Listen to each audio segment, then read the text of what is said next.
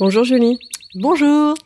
Nous enregistrons cet épisode à l'occasion de l'anniversaire de ton premier épisode, à Canary Oui. Call, l'épisode numéro 5. C'est passé tellement vite. C'est ça. On a fois ralenti et quand elle est finie l'année, euh, on se dit tiens, c'est passé quand même très vite. Ouais. Je m'en souviens très bien de ce premier épisode. Julie, tu t'engages politiquement, professionnellement, personnellement? Et en juin 2020, ton Canary Call invitait à assumer pleinement nos convictions sans autocensure. Tu clamais déjà « Vive les bisounours, les canaris, les colibris, les crapauds fous !» Qu'as-tu entrepris depuis dans ce sens? Alors déjà, je disais que je maintiens vraiment ce slogan, hein, ce cri, effectivement, parce que je pense que tous les canaris, les colibris euh, sont parfois un peu euh, euh, attaqués ou en tout cas titillés euh, par certains, voilà, par certaines personnes, euh, peut-être pour les déstabiliser ou pour tester leurs convictions, mais donc voilà, donc euh, toujours euh, oser. Et en ce sens, du coup, en un an, j'ai euh, accentué l'effort que que j'avais dit, je crois, dans le premier épisode, euh, que je voulais placer dans la préservation de la faune sauvage, qui est la cause que j'ai choisi de défendre avec toute mon énergie et mon temps, parce qu'avant j'étais voilà sur divers, différentes causes. Et, hum, et dans ce sens, j'ai adhéré à deux associations de protection de la faune sauvage, qui sont Aves France et l'ASPAS, de très bonnes associations avec vraiment des gens euh, impliqués, engagés, euh, euh, pertinents, qui font qui font beaucoup de choses, beaucoup d'actions. Et par ailleurs, j'ai aussi financé, enfin en tout cas donné pas mal d'argent à d'autres associations qui sont, qui sont très actives, comme, comme One Voice, des refuges, Groin Groin, des centres de protection de la faune, comme le Centre Athénas. Je les cite comme ça, voilà, si ça, si ça vous intéresse, vous avez des très bons euh, acteurs de la protection de la faune sauvage. Qu'est-ce que tu cherches à accomplir à travers ces, ces partenariats, ces investissements? Eh bien, tout simplement d'être le, le- le- avoir le plus d'impact possible. Donc, euh, l'impact, je l'ai par l'aide que je leur apporte, et aussi par les contributions que je fais. Donc, pour le dire vite, c'est euh, il y a pas mal de consultations publiques en ce moment qui sont sur euh, la chasse, beaucoup sur la- l'allon- l'allongement de, de périodes de chasse ou l'autorisation de chasser certains animaux, comme les renards, les mouflons, euh, les blaireaux, les perdrix. Enfin, il y a tout un tas d'animaux qui sont chassés en permanence toute l'année. Et les arrêtés de la préfecture qui autorisent ces chasses ou cette prolongation de chasse sont toujours soumis à consultation du public. Et aujourd'hui, les associations dans lesquelles je suis, notamment Aves, euh, bah, demandent qu'on se mobilise pour contrer ces, euh, ces arrêtés. Et donc, je passe un certain nombre d'heures à euh, répondre, en tout cas, euh, à m'opposer à la publication de ces arrêtés. Et ça demande, en fait, de formuler certains arguments juridiques et de les opposer dans le message, dans la réponse à ces consultations, d'envoyer aux préfectures tout un tas d'arguments euh, pour, bah voilà, pour manifester une opposition, mais intelligente et pertinente. Et en gros, l'argument principal, c'est qu'aujourd'hui, scientifiquement, aucun animal n'est nuisible, alors que dans la loi, le mot nuisible apparaît. Et surtout, il n'y a pas de fondement scientifique vraiment justifié sur euh, bah, la chasse le massacre et la destruction de certaines espèces, notamment en période de sixième extinction de masse. Voilà. Donc ça, c'est un travail un peu de longue haleine juridique, mais qui est voilà pour lequel j'utilise mes, connaissances d'affaires publiques. L'année dernière, nous constations ensemble euh, que ta page Facebook a commencé effectivement à se remplir petit à petit euh, de posts engagés pour la défense euh, des animaux. Euh, depuis, tu t'es engagé juridiquement dans voilà dans des dans des combats plus techniques. Euh, Qu'est-ce Mm. qu'est-ce qui s'est passé pour euh, qu'on passe euh, du, du post Facebook à euh, je finance euh, des actions euh, euh, juridiques? Alors je, je fais les deux. En fait, les deux sont sont, sont liés. Il y a un, euh, j'utilise ma page Facebook et tous mes réseaux, donc j'embête un peu mes amis, mais bon, pour euh, en fait viraliser et rendre public et le plus hum, et le plus bah, diffuser le plus possible euh, les faits, les observations, les les réalités de des massacres d'animaux, de la des tortures d'animaux, des méfaits de la chasse, etc parce qu'en fait, plus l'opinion publique au sens large aura de connaissances, bah, plus elle, elle, euh, bah, je pense qu'elle aura la, la conviction que c'est une aberration. Euh, donc voilà, donc je viralise et c'est très important d'être sur les réseaux sociaux et de voilà de porter à la connaissance de tout le monde ces, ces, ces méfaits, ces, ces horreurs là. Donc je m'excuse par avance hein, à tous ceux qui, qui suivent, mais c'est- voilà, c'est vraiment pour une prise de conscience.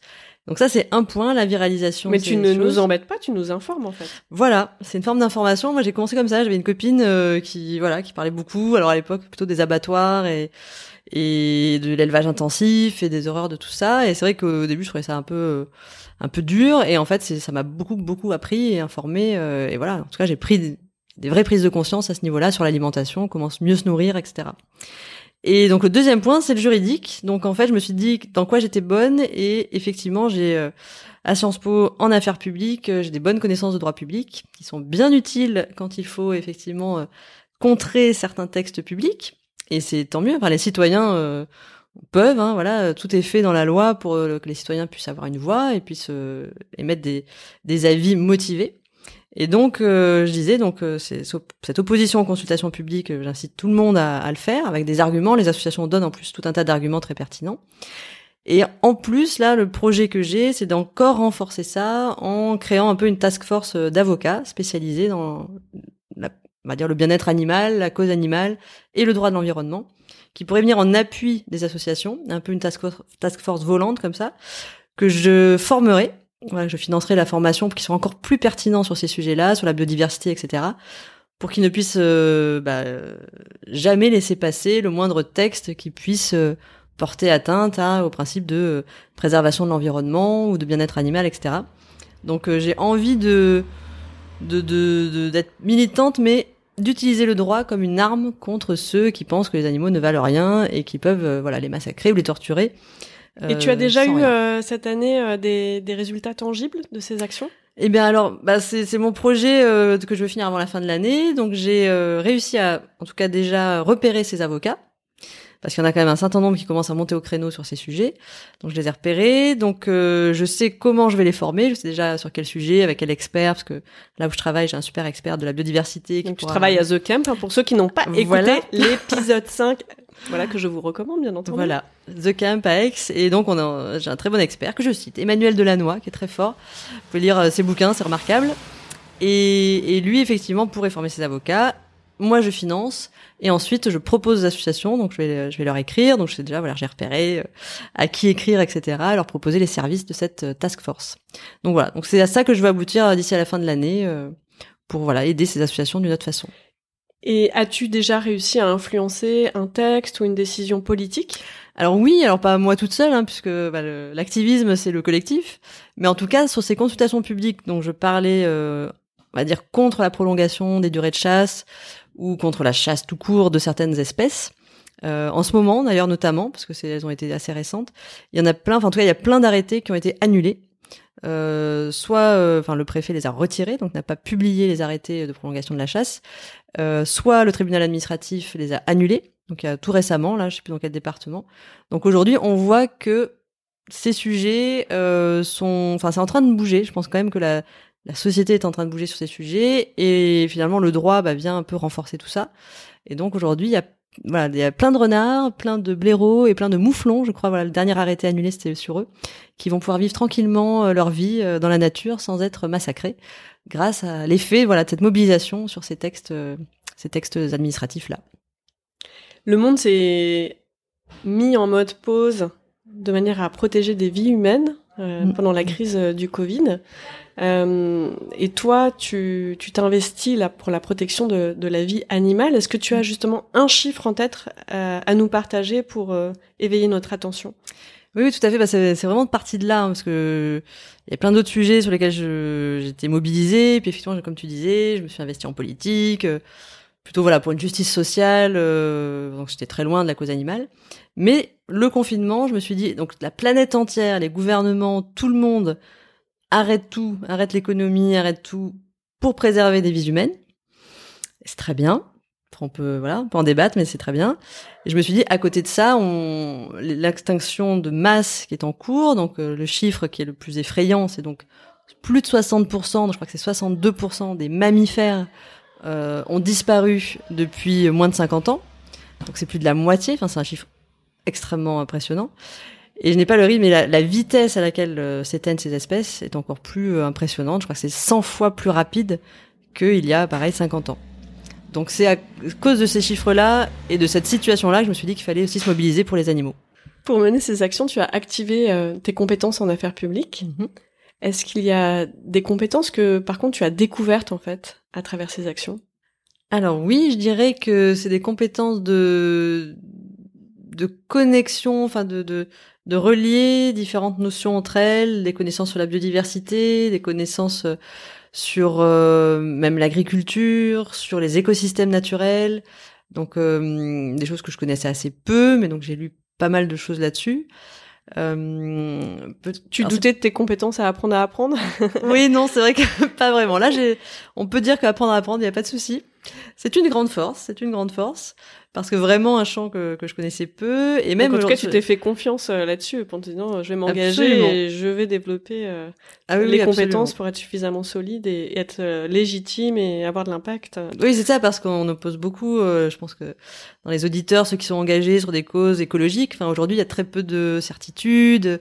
Donc vous avez toujours des gens qui disent mais non mais mais pas du tout mais mais d'où tu sors ça quels sont bon après qu'il y a quand même des études au niveau de l'ONU enfin voilà les plus de 60% de mammifères qui s'éteignent, c'est l'UICN, hein, qui est une instance de l'ONU, qui fait des études avec des experts internationaux, les meilleurs du monde, pour euh, calculer tout ça. Donc bon, on peut tout contredire, mais quand même, euh, voilà. Et puis il y a des observations aussi euh, que tout le monde peut faire. Hein. Tous ceux qui vont dans la nature, je pense que ils ont des, ressentis qui sont assez justes. Et, donc, donc c'est, oui, donc apprendre à apprendre sur ces sujets. Et puis mettre en connexion aussi des personnes. Enfin, en tout cas. Je me suis rendu compte, c'est pas une compétence, mais en tout cas que j'avais eu la compétence de tisser un réseau euh, de connaissances et d'amis qui sont suffisamment bienveillants et, et qui voilà qui me sont venus en aide hein, puisque dans les avocats que j'ai repérés il y en a qui m'ont été euh, euh cités par des amis. Là une personne aussi très engagée sur ce sujet que je vais rencontrer c'est une connaissance qui m'a mis en qui m'a mise en relation.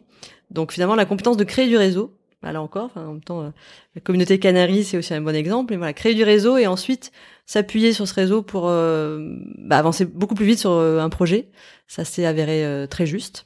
Et enfin, dernière chose, je sais pas si c'est une compétence, mais oui, c'est la compétence de, je sais pas, la capacité, on va dire, à prendre du recul, qui est très importante dans ces sujets très émotionnels, donc euh, qui peuvent vraiment, voilà, vous miner pendant un certain nombre d'heures. Donc, il faut savoir en sortir et, et se requinquer, se ressourcer et reprendre de l'énergie. Et ça, je pense que j'en parlais un petit peu d'ailleurs dans le premier épisode, mais je, je le redis, on se ressource aussi auprès des autres. Et en fait, quand vous êtes euh, un peu en déprime parce que parce que face face à ce qui se passe dans le monde et votre impuissance euh, relative qui, qui, qui justement hein, qui est relative mais parfois qui, qui se ressent plus fortement, bah, il faut aller euh, parler à des personnes qui sont en pleine action aussi, engagées, militants, activistes et qui font plein de choses. Et à ce moment-là, vous remontez vous remontez en énergie parce que vous voyez que vous n'êtes pas seul et qu'il y a des gens super qui font des trucs géniaux et qui obtiennent des résultats. Donc euh, aujourd'hui, alors je, je, cite aussi euh, très bonne lecture, vous pouvez lire Baptiste Morisot, spécialiste du vivant, philosophe du vivant. C'est remarquable ce qu'il dit sur les liens entre les humains et tout le reste du vivant. Et il dit que quand on a des toutes petites victoires, euh, c'est ça qui permet d'avancer plus vite. Donc voilà. Et donc euh, bah moi j'en ai, donc je continue à avancer. Quand je t'entends, en plus tu es spécialiste de la formation continue. Je me dis, est-ce que tu n'aurais pas développé la compétence de l'engagement? Et est-ce que ça s'apprend l'engagement? Parce que j'entends beaucoup de maturité par rapport à ce qu'on avait abordé ensemble euh, il y a un an, où tu t'engageais mmh. et politiquement et personnellement et à travers euh, euh, ton travail, comme si tu cherchais le, fil et que là tu as ton fil et aussi bah, développer toutes ces facettes de l'engagement que tu, tu mets dans un sens avec euh, bah, tous les volets, c'est mm. euh, finalement mm. euh, la compétence juridique, la compétence scientifique, le fait d'apprendre à apprendre, de, tisser un réseau, de se protéger soi-même, hein, qui fait partie quand même des compétences très importantes dans tous les métiers engagés. Il faut l'avoir, oui. Donc, est-ce que est-ce que ça pourrait exister une formation pour apprendre à s'engager? Ah, Carrément. J'y pensais en plus il y a pas très longtemps parce qu'effectivement à The Camp, tout début de The Camp, euh, J'en avais parlé avec un collègue, on s'est dit on pourrait créer un, bah, effectivement un, laboratoire euh, qui, qui, qui, aiderait les activistes, enfin en tout cas les personnes à devenir des activistes, une sorte de formation à l'activisme.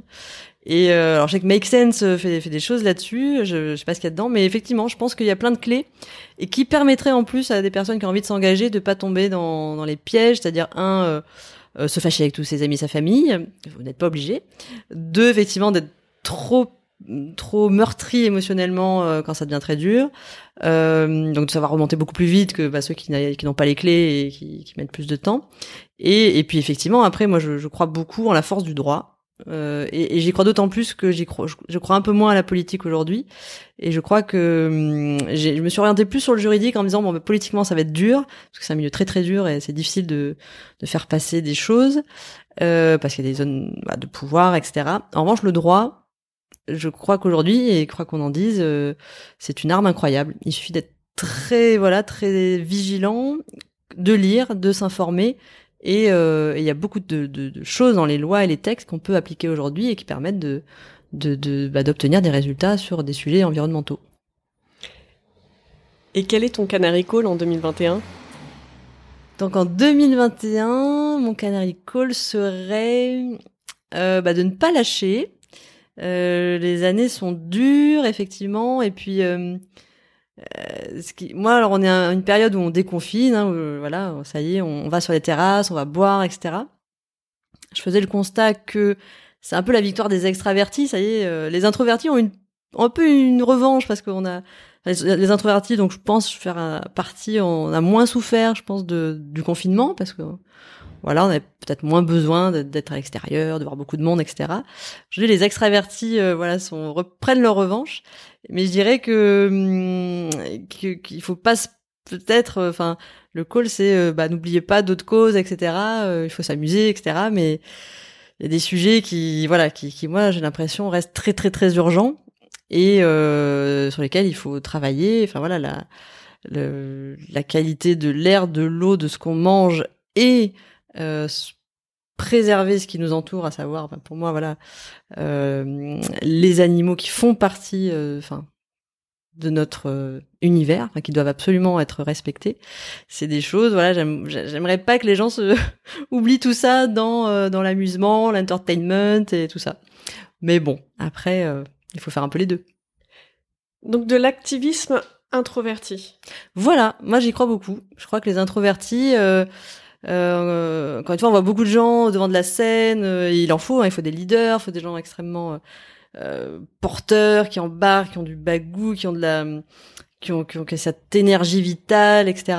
Euh, je crois que les introvertis ont beaucoup de choses à, à faire dans des actions d'activistes parce que encore une fois juridiquement c'est des armes incroyables. Euh, écrire des courriers à des préfets euh, s'ils sont bien tournés avec tous les arguments encore une fois des associations ça marche aussi. Euh, participer à des enquêtes. Euh, euh, voilà si, si vous n'avez pas envie d'être devant de la scène il y a énormément de choses qu'on peut faire encore une fois voilà sur ce plan du droit et qui, qui, ont, qui sont enfin vous verrez enfin je pense que si vous vous mettez à étudier le droit de l'environnement etc et que vous avez envie de vous battre là-dessus vous verrez des résultats ah ben, tu prêches une convaincue, la pluridisciplinarité. Créons des équipes mixtes introverties, extraverties, Absolument, euh, exactement. cerveau droit, cerveau gauche, euh, ça. analytique, euh, influenceur. ceux qui vont aller, voilà, sur le domaine de la chasse, bon, il y a ceux qui vont avoir envie de détruire des miradors, et puis ceux qui vont écrire euh, bah, 12 courriers, mais avec voilà l'appui d'arguments très précis à une préfecture, à l'aide d'avocats parfois, et voilà. Et les deux actions peuvent être, euh, bah, peuvent se comprendre et en tout cas porter une voix. Julie, tu participes régulièrement au moment euh, commun de la communauté des Canaries, la communauté des invités du podcast. À qui aurais-tu envie de poser quelle question un an après Alors, très bonne question. Euh, alors, je, j'hésite. Je vais dire que j'aimerais poser cette question à Vincent Chanron. Est-ce que tu pourrais me dire quels ont été euh, les moments qui ont été pour toi les moments de, basculement, de shift? Comment tu les as finalement euh, repérés? A posteriori, j'imagine. Hein. Mais finalement, si tu te regardes un petit peu euh, dans ton parcours, voilà, quels ont été les moments de déclic et qu'est-ce qui les a générés? Des rencontres, des actions, des, des, introspections, des lectures, etc. Quels sont ces moments clés dans ton parcours? Et l'autre question que tu as, avec laquelle tu hésitais? Euh, Perrine Corvézier parce que euh, m'impressionne beaucoup parce qu'elle a créé de, a créé plusieurs entreprises à chaque fois euh, beaucoup d'initiatives. Et donc la question que je demanderai à Perrine Corvézier c'est euh, euh, est-ce que tu penses que tu pourrais t'arrêter à une dernière entreprise et finir ta vie sur une dernière entreprise ou est-ce que finalement tu as besoin de différents projets et que tu en créeras donc encore un certain nombre? Est-ce que tu penses être une serial entrepreneuse ou euh, c'est juste que voilà, tu, tu n'as pas encore trouvé l'ultime entreprise à créer? Merci pour ces questions. Euh, pour conclure, quelle œuvre ou quel artiste a touché, inspiré récemment? Euh, récemment, je suis allée au cinéma, enfin, et oui, c'était la reprise. Oh et oui, donc j'adore le cinéma, donc ça, ça m'a manqué, comme le théâtre, pas encore retourné. Donc, euh, et je suis allée voir un, un, beau film de Viggo Mortensen, dont je suis très très fan, sur tous les volets de, de, de son, de son individualité, et euh, film qui s'appelle Falling, sur les rapports d'un fils et de son père. Alors déjà, moi, les relations père-fils, je ne sais pas pourquoi, parce que je n'ai pas de frère, euh, ça me ça m'émeut beaucoup. Et Viggo Mortensen, qui est un artiste très complet, euh, il fait de la poésie. Euh, et là, il a, il a écrit, réalisé et il joue dans son film. Il est remarquable. Et ce que j'aime, c'est sa grande sensibilité, puisqu'il incarne un personnage d'homme très sensible, très dans la douceur, euh, voilà, une masculinité différente.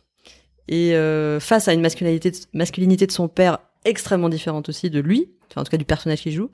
Et j'ai trouvé voilà que ça, ça, ça disait beaucoup de choses très euh, justes et sensibles sur euh, différentes facettes de la masculinité et c'était moderne et très émouvant. Donc je conseille Falling, enfin ou, ou tout ce que fait Viggo Mortensen euh, de toute façon. Merci Julie. Je retiens que l'engagement ça s'apprend.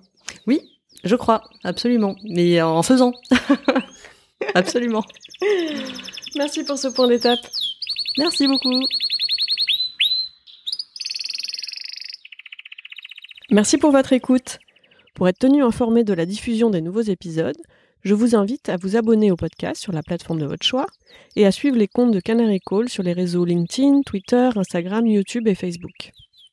Pour amplifier la voix de mes invités, n'hésitez pas à commenter, partager ou même offrir vos étoiles.